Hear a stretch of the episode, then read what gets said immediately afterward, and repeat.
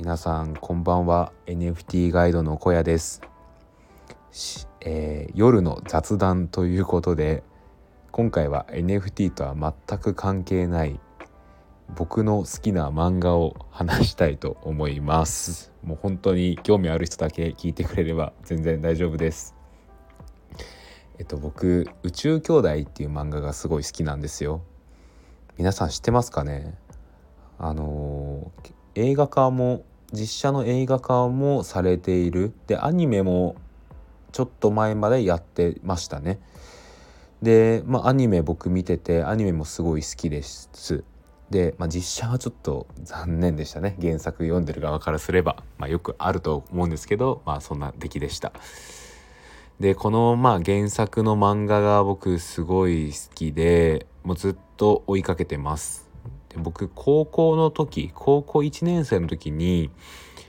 まあそのクラスの友達がそれを貸してくれてでそこで読み始めたんですけど、まあ、あまりにも面白くて結果自分で全部買ってしまいました。であれも高校からだからもう10年か。10年ぐらいだから追いかけ続けてる漫画ですね。高校が10年前って思うとそれもちょっと恐ろしいですけどまあそんな感じでずっと好きな漫画です。で宇宙兄弟の何がいいっていうとなんかすごいモチベーションが上がるんですよ読むと。うんなんかすごいこう胸が熱くなっていやもう明日からまあもうこの漫画読んで読んでからもう頑張ろうっていう気持ちにすごいなるんですよ。一巻に一つは名言があります。もうそれぐらいなんですかね名言が散らばってる漫画です。うん。まあ簡単にあらすじを言うと、まあ、名前の通り、えー、兄弟が宇宙を目指すっていう話です。で、えっと、お兄ちゃんがムッタっていう名前で弟がヒビトっていう名前なんですけどそのお兄ちゃんのムッタに焦点が当てられて話が進む漫画です。でですねえっとまあ幼い頃からその2人が宇宙を宇宙飛行士になることをこう目指してまあ頑張るんですけど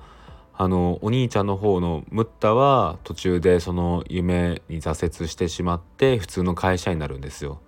で弟の日々はずっと諦めずに宇宙飛行士になるっていう夢を追いかけ続けて最終的にしっかりと宇宙飛行士になるっていう感じですね。で物語はそこから始まります。で、えっと、ムッタの方は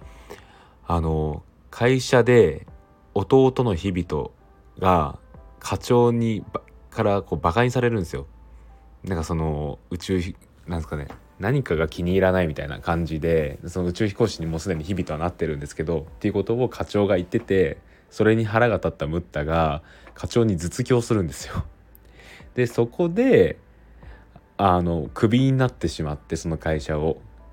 でえっと弟の日々がそこで宇宙飛行士の案内を送ってでそこから宇宙飛行士を目指すっていう感じですね。うん、もうこの時点ですごい面白くないですか？設定として。お兄ちゃんのムッタ会社クビになって宇宙飛行士目指すんですよ。なかなか現実ではありえないですけどまあそういう感じなんですよね。でまあそこからいろいろあってまあそうですねあの宇宙飛行士にムッタもなれるんですけどうーん何ですかねまあなってからがもうなるまでは本当序章みたいな感じでなってからがスタートみたいな漫画ですね。うん、で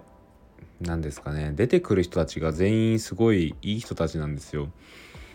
うんなんか本当に悪いやつっていうのはいなくて一瞬悪くなんのかこいつみたいな出てきたんですけど、まあ、結局いい人だったみたいなこともありましたし、うん、そんな感じで何ですかねなんかこうすごい誰っていう敵がいるわけでもないので、まあ、その辺もいいですよね。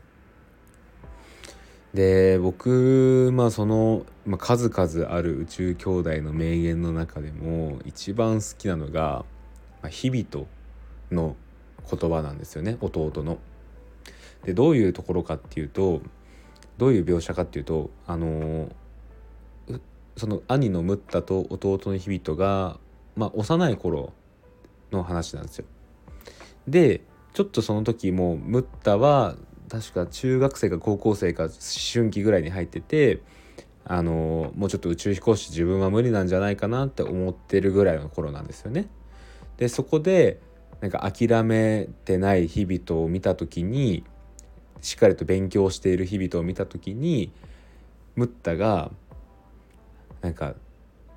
なんかねなんかそんなにやってもなれないかもよみたいなことを宇宙飛行士になれないかもよみたいなことをこう言うんですよ、まあ、ちょっと意地悪もあって。で日々とがいやでも俺は絶対に宇宙飛行士になるみたいなことを言うんですよね。でムッタがそれに対して「いやでも世の中に絶対なんてないから」みたいなことを言うんですよ。でそこに対してですねあの日々とが確かに世の中には絶対はないかもしれないって言うんですよ。でも俺の中にはあるからって言うんですよ。うん。なんかこれすごく良くないですか？で世の中に絶対はないけど自分の中にはしっかりと宇宙飛行士になるっていう絶対宇宙飛行士になるっていうその絶対を持ってるっていうんですよ。だからこの何ですかね日々との考え方っていうのはすごい僕好きでうんなんかいいですよね。なんかその確かに世の中に絶対はないんですけどまあそれにそれを言ったらおしまいだと。まあ、ただ自分で自分をどれだけ信じれるかが大事なんだよっていうのをこうしっかりと話している感じがして僕はすごいその言葉っていうのをたまになんか自分もいろいろやってて思い出すことがありますね。うんなんか話してたらまた読み返したくなりましたね。実家に置いてあるんですよね全部宇宙兄弟が。なのでパッて読めないのがしんどいんですけどうんでも今出てる最新刊はめっちゃ良かったです。もう本当になんか集大成みたいな感じがしてまだ終わりじゃないんですけどなんかずっとこの漫画を追いかけたきた人たちが全員こう報われる瞬間だったなと思います。なんかそれぐらいまあそんなネタバレになっちゃうんで言えないんですけどうーんなんかこれは本当にこれこれこそ共感したいですね読んでる人と、まあ、それぐらいその部分がいいんですよ。もうね宇宙兄弟最高ですね。うんなんか他にもいろいろ名言はありますね。でもやっぱり。うんなんかブライアン・ジェイっていう超偉大な宇宙飛行士がいるんですけどその宇宙飛行士が子供の子供がなんかそのなんですか？えっと NASA に遊びに来ててそこでちょっと講演をするみたいな時になんかそのブライアンがどうすれば夢は叶うのかっていうことを子供たちに説明するんですよ。でなんかどうしても夢を叶えようって思った時にはなんか目の前にバカでかいドアがあって、まあ、それに萎縮してそこで諦めてしまう人が多いみたいなことを言うんですよね。ただそれは違って本当はそんなバカでかいドアなんてなくて小さなドアがいっぱいあるだけだって言うんですよ。うーんなんかこれも何ですかね深いですよね。なんかその何か一個でっかいことを達成すれば夢が叶うっていうわけじゃないんですよね。なんかやっぱりちょっとしたことをコツコツと続けていくことが最終的にはなんか自分の夢が叶ってる気づいたら叶ってるみたいなことだと思うんですけど、まあ、そういう積み重ねが大事だよっていうことをこのブライアンが子供たちに言ってるんですよ。うんなんかこれもいいっすよねやっぱり。うんなんか宇宙兄弟の名言ってすごい分かりやすくてうんなんか漠然とそうだよねってこう自分の中で思っていることをうまく咀嚼してくれてでなんかその話してくれてる感じがあるのでなんかスッと入ってくるんですよ。なんかその辺がすごい魅力ですね。うん。そんなところですかね。まあ本当にすいません。ただの雑談です。で。うん、こんなに自分の好きな漫画について発信できる場がなかったのでついついこんな放送を撮ってしまいました。ました。なんかたまに思いついたらこういう放送もしていきたいなと思いますなんか僕結構多趣味なのかな？なんかまあ漫画も好きですし、まあ、映画も好きですね。でアニメもまあそこそこ見ますね。最近は「王様ランキング」ってアニメがすごい面白いです。であと音楽も好きですし。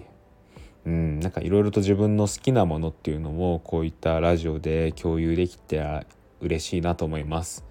でなんか本当にそれに対して私も好きです僕も好きですみたいなのがあるとなんかめっちゃ嬉しいですね。